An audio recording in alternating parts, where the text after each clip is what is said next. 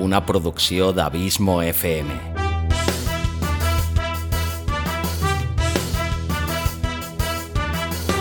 Vols gaudir del teu temps de lleure escoltant grans històries, audiollibres i relats, un podcast literalment literari.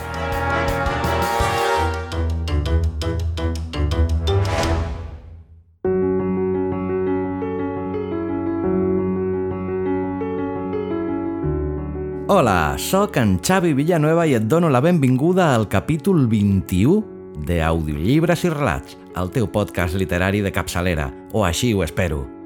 I avui, per donar per acabada aquesta segona temporada d'aquest podcast, et torno a portar un dels meus autors preferits, un dels millors narradors contemporanis i, per què no dir-ho, de tots els temps, ni més ni menys que el gran Stephen King. El mestre King ja va visitar aquesta casa aquesta mateixa temporada, al capítol 15, amb el fantàstic relat L'últim graó de l'escala. Stephen King és, sens dubte, l'escriptor de novel·les de terror, ficció sobrenatural, misteri, ciència-ficció i literatura fantàstica per antonomàcia. Els seus llibres han venut més de 350 milions de còpies i la majoria han estat adaptats al cinema i a la televisió tot i que segueix sent una figura controversial ja que molts ho infravaloren per acusar-lo de ser comercial. Ha publicat fins a 64 novel·les, 7 sota el pseudònim de Richard Bachman i 7 llibres de no ficció. Ha escrit, a més, al voltant de 200 relats, la majoria dels quals han estat recollits en 10 col·leccions. Si bé se'l coneix com un geni del gènere de terror, també aborda de manera regular tota mena de temàtiques i de gèneres que el converteixen en un literat amb majúscules.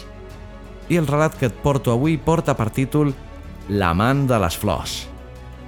És un relat publicat per primera vegada a la edició del mes d'agost de l'any 1977 de la revista per adults Gallery.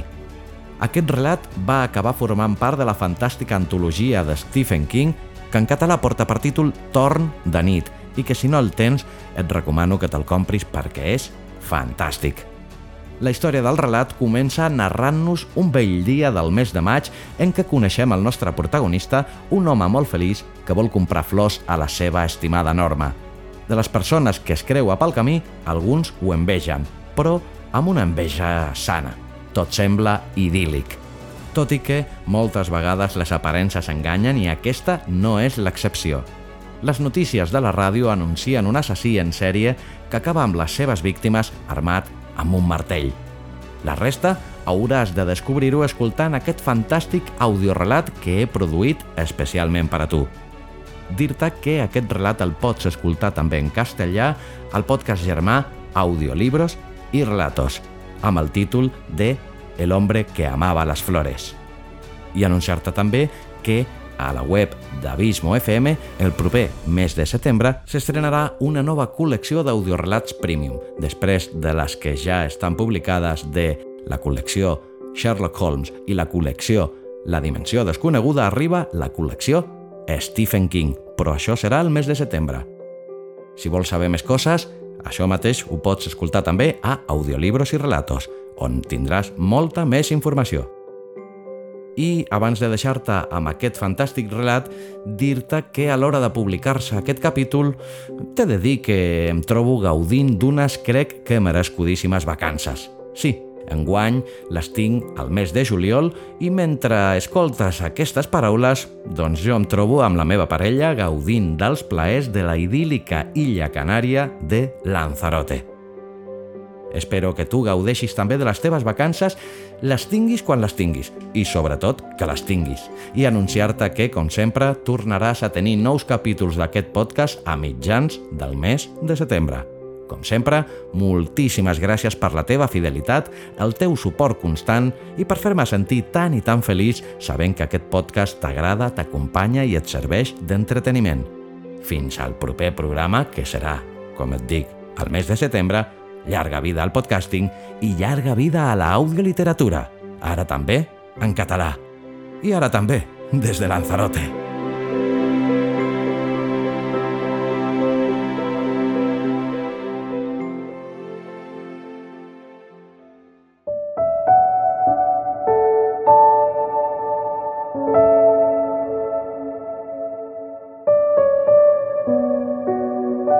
L'amant de les flors de Stephen King.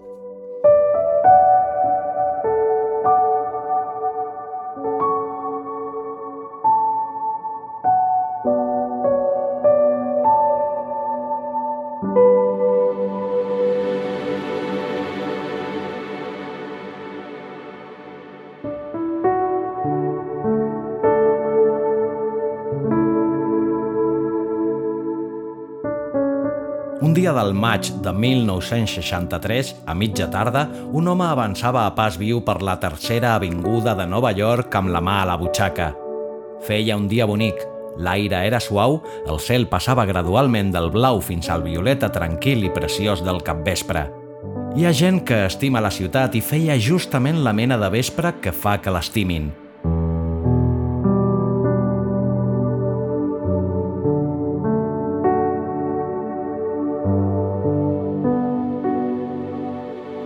Era com si a les portes de les botigues de menjar preparat i de les tintoreries tothom somrigués. Una velleta que duia dues bosses plenes de verdures en un cotxet vell de nen petit va somriure al jove i li va dir «Ei, guapo!» El jove li va fer un mig somriure i va alçar la mà per saludar-la. La dona li va passar pel costat pensant «Està enamorat». Era l'efecte que feia – Duia un trajo gris lleuger amb una corbata estreta i una mica afluixada i el botó de dalt de la camisa descordat. Tenia els cabells foscos i tallats ben curts, la pell blanca i els ulls d'un blau clar. No era una cara extraordinària, però en aquella tarda suau de primavera a l'avinguda, al maig de 1963, l'home ho era de guapo, i per un moment la vella es va trobar pensant amb nostàlgia agradable que tothom ho pot ser de guapo a la primavera, especialment si corre a trobar-se amb l'ésser somiat per anar a sopar i qui sap si a ballar després.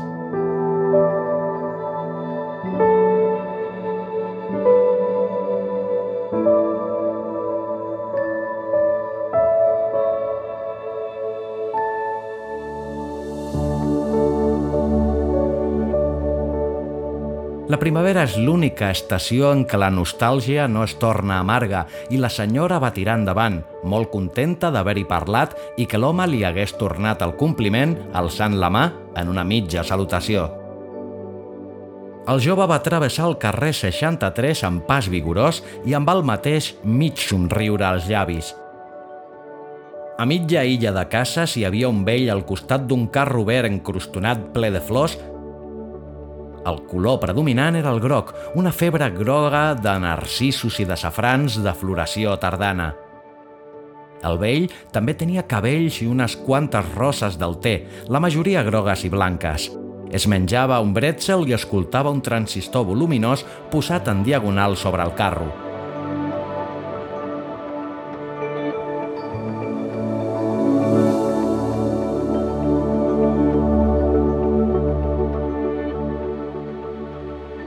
La ràdio abocava tot de males notícies que ningú no s'escoltava. L'assassí del martell encara campava lliurement. En JFK havia declarat que la situació en un petit país asiàtic que es deia Vietnam, Vietnam, ho pronunciava el locutor, requeria molta atenció s'havia trobat el cos sense identificar d'una dona a East River, un jurat acabava d'absoldre un cap criminal en el context de la guerra de l'Ajuntament contra l'heroïna, els russos havien fet esclatar una bomba nuclear. Res d'allò semblava real, com si no tingués importància. L'aire era dolç i suau. Dos homes amb panxeta cervecera jugaven a llançar monedes a prop d'una paret i esborxaven mútuament. La primavera caminava cap a l'estiu amb una esgarrifança i a la ciutat l'estiu és l'estació dels somnis.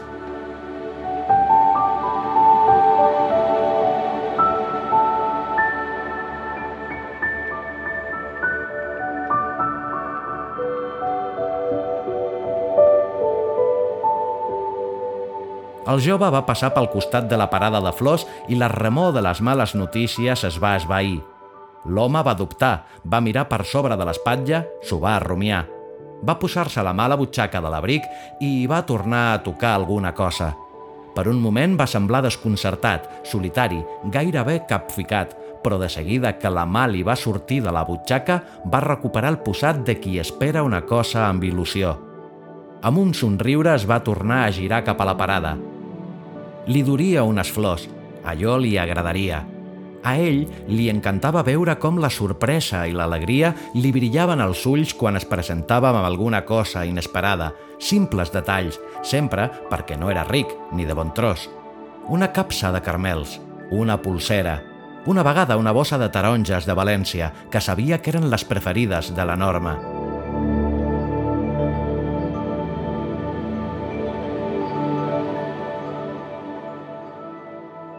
Jove amic, va dir el florista quan l'home del trajo gris va tornar enrere i va donar una ullada a les plantes del carro.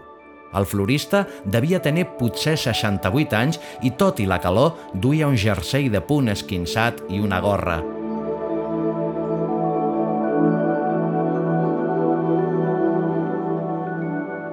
Tenia una cara que era un mapa d'arrugues, els ulls molt enclotats i un cigarro movent-se-li nerviosament els dits. Però el florista recordava el que era ser jove a la primavera, jove i tan enamorat que anaves escopetejat gairebé a tot arreu.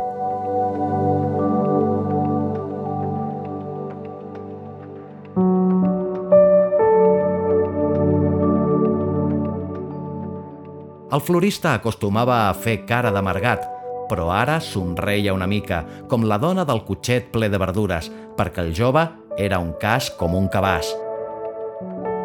El florista es va expulsar les molles de bretzel del jersei i va pensar si estigués malalt, l'haurien de dur a cures intensives. Li puc fer un bon ram per un dòlar. Són d'hivernacle, les roses del té. Costen una mica més, 70 cèntims cadascuna. N'hi puc vendre mitja dotzena per 3 amb 50. Cares, va dir el jove. El que és bo no es surt mai barat, amic meu. Que no li va ensenyar això a la mare? El jove va fer un somriure. Potser sí que ho va comentar. Segur, segur que sí. N'hi dono una mitja dotzena. Dues de vermelles, dues de grogues i dues de blanques. Més ja no puc fer, oi? Li posaré una mica de nebulosa, també, que els encanta, i un bocí de falguera. Molt bonic. O bé pot agafar el ram d'un dòlar. Els encanta?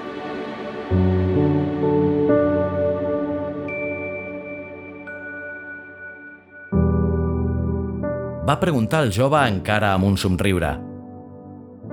Jove, amic meu, va dir el florista mentre llançava la punta del cigarro a la claveguera i recuperava el somriure. El mes de maig ningú es compra flors per a ell. És una mena de llei nacional. Entén el que li vull dir? El jove va pensar en la norma, en els seus ulls feliços i sorpresos i en el seu somriure amable i va acotar una mica el cap. Suposo que sí. És clar que sí. I què? Què serà? Vostè que me'n diu? Li diré el que em penso. Ei, els consells encara són gratis, oi? El jove va somriure i va dir Deu ser l'únic que encara ho és. Molt ben dit, va dir el florista.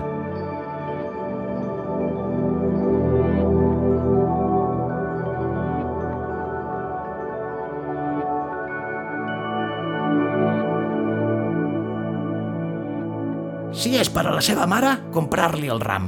Uns quants narcissos, una mica de safrà i uns quants lliris de maig. I ella no ho espatllarà dient «Ai, fill meu, m'encanten, quant t'han costat? Ui, és massa, que no saps que no has de malgastar els diners». El jove va riure tirant el cap enrere. El florista va dir «Però si és la seva xicota, la cosa canvia, fill meu. Prou que ho sap». Regali-li les roses i sense esperit comptable. Entén què li vull dir, eh? Ja veurà com se li penjarà del coll. Agafaré les roses del té. Va dir el jove i aquesta vegada va ser el florista el que va fer una rialla.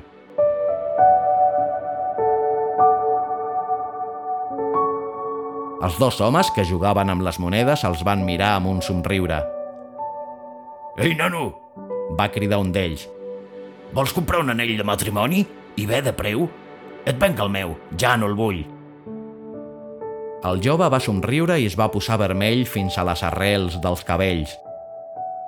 El florista va triar sis roses del té, en va escurçar una mica les tiges, les va ruixar amb una mica d'aigua i les va embolicar amb una paperina cònica.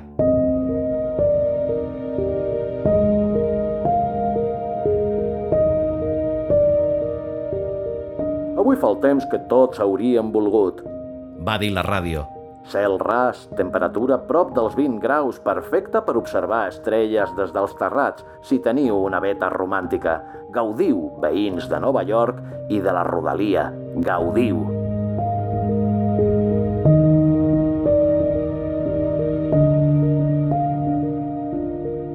El florista va tancar la paperina amb una mica de cinta adhesiva i va recomanar al jove que digués a la senyoreta en qüestió que si posava una mica de sucre a l'aigua, les roses li aguantarien més. Li diré. Va respondre l'home. Li va allargar un bitllet de 5 dòlars. Gràcies. Només faig la meva feina, amic meu. Va dir el venedor mentre li tornava un dòlar i dues monedes de quart. El somriure se li va entristir una mica. Faci-li un petó de part meva. A la ràdio, els Four Seasons es van posar a cantar Sherry. El jove es va embutxacar el canvi i va pujar carrer amunt, amb els ulls delerosos i ben oberts, no tant per mirar la vida que resplendia al seu voltant, com dins i endavant, anticipant una escena imminent.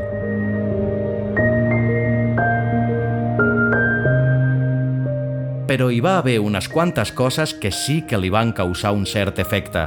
Una mare que empenyia un carretó i a dins un nen amb la cara còmicament tacada de gelat. Una nena que saltava la corda i anava cantussejant. La Betty i en Henry enfilats fent-se un petó. Primer ve l'amor, després la boda i en acabat en Henry amb el cotxet de rodes. Hi havia dues dones davant d'una abogaderia, fumant i comparant els embarassos respectius. Un grup d'homes miraven un televisor en color amb un preu de quatre xifres a l'aparador de la ferreteria. Feien un partit de béisbol i els jugadors apareixien amb la cara verda. El terreny de joc era d'un color maduixa aigualit i els New York Mets guanyaven els Phillies per sis corregudes a una a finals de la novena entrada.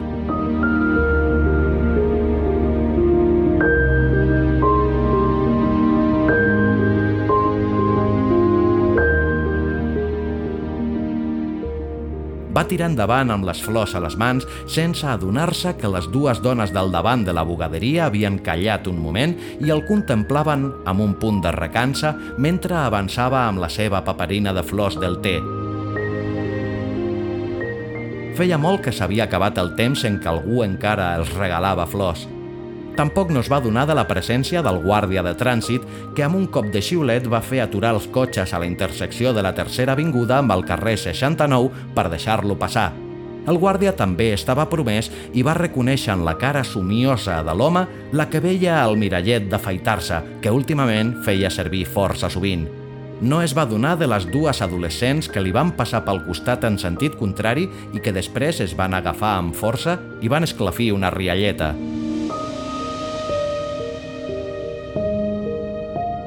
Quan va arribar al carrer 73 es va aturar i va girar cap a la dreta. Aquest carrer era una mica més fosc, ple de cases de maons i de restaurants situats en soterranis amb noms italians. Tres carrers més avall hi havia una partida de stickball que continuava sota la llum minvant. El jove no va arribar-hi. Al cap de mitja illa de cases va tornar a girar i es va ficar en un carreró. Els estels havien sortit, desprenien una lluïssor suau i el carrer era buit i massa fosc, resseguit per formes difuses de galledes d'escombraries. El jove estava sol, ara o no, no ben bé. Es va sentir un bram tremolós en la llum violada i el jove va arrufar les celles. Era la cançó d'amor d'algun gat i no tenia res de bonic.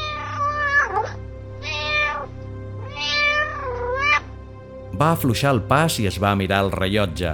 Eren un quart de set i la norma devia estar tot just. I llavors la va veure, sortint pel pati amb uns pantalons blau fosc i una brusa marinera que li va provocar una punxada al cor. Sempre se sorprenia el primer moment que la veia. Sempre era un impacte agradable i és que semblava increïblement jove. El somriure del jove es va fer més lluent, més radiant i va accelerar el pas.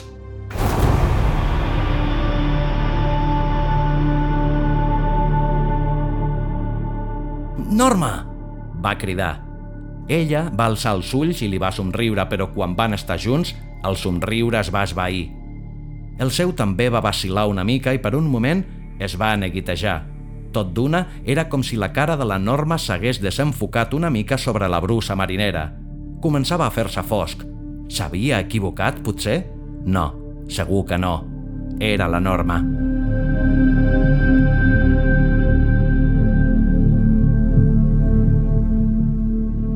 T'he portat flors, va dir alleujat i feliç, i li va allargar la paperina. Ella se les va mirar un moment, va somriure i les hi va tornar. Gràcies, però s'equivoca, va dir. Em dic... Norma. Va xiu-xiuejar ell i es va treure el martell de la butxaca de l'abric on l'havia tingut tota l'estona.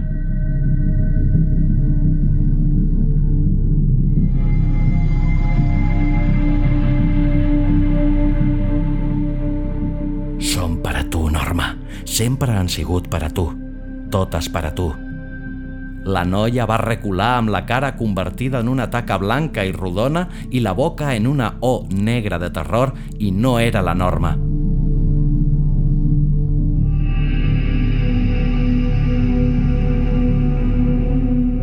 La norma estava morta. Feia deu anys que ho estava i tant era perquè aquesta estava a punt de cridar. I ell va brandar el martell per aturar el crit, per matar-lo i en brandar el martell la paperina de flors li va caure de les mans. Es va desenrotllar, obrir i va escampar tot de roses del té vermelles, blanques i grogues al voltant de les galledes dentades d'escombraries on els gats s'estimaven estranyament a les fosques, cridant en el moment de la mort. Cridant, cridant.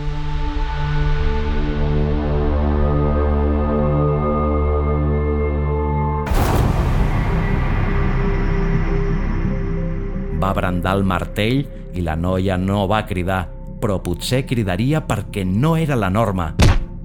Cap no ho era.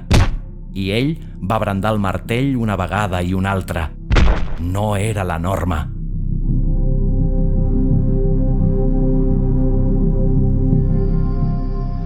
O sigui que va brandar el martell com ja havia fet cinc cops abans. Al cap d'una estona, no sabem quanta, es va tornar a guardar el martell a la butxaca interior de l'abric i de reculons va allunyar-se de l'ombra fosca que hi havia estesa sobre les llambordes, lluny de la capa de roses del té del costat de les galledes d'escombraries.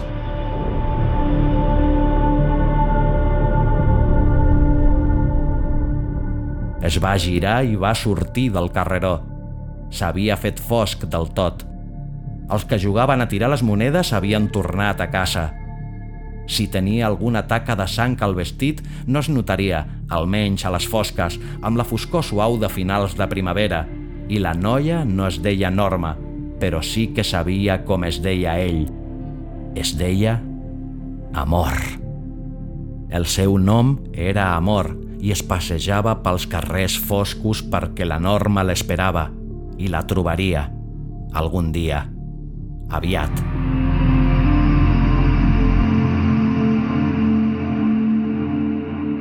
Va fer un somriure. L'energia li va tornar als passos mentre anava pel carrer 73. Una parella de mitjana edat, asseguda als graons de l'edifici, el va veure passar, cap decantat, ulls remots i un mig somriure als llavis.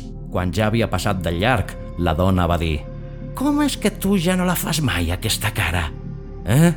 «Res, va respondre ella, mirant com el jove del trajo gris desapareixia en el crepuscle de la nit imminent, i va pensar que si a la vida hi havia alguna cosa més bonica que la primavera, eren els amors de joventut.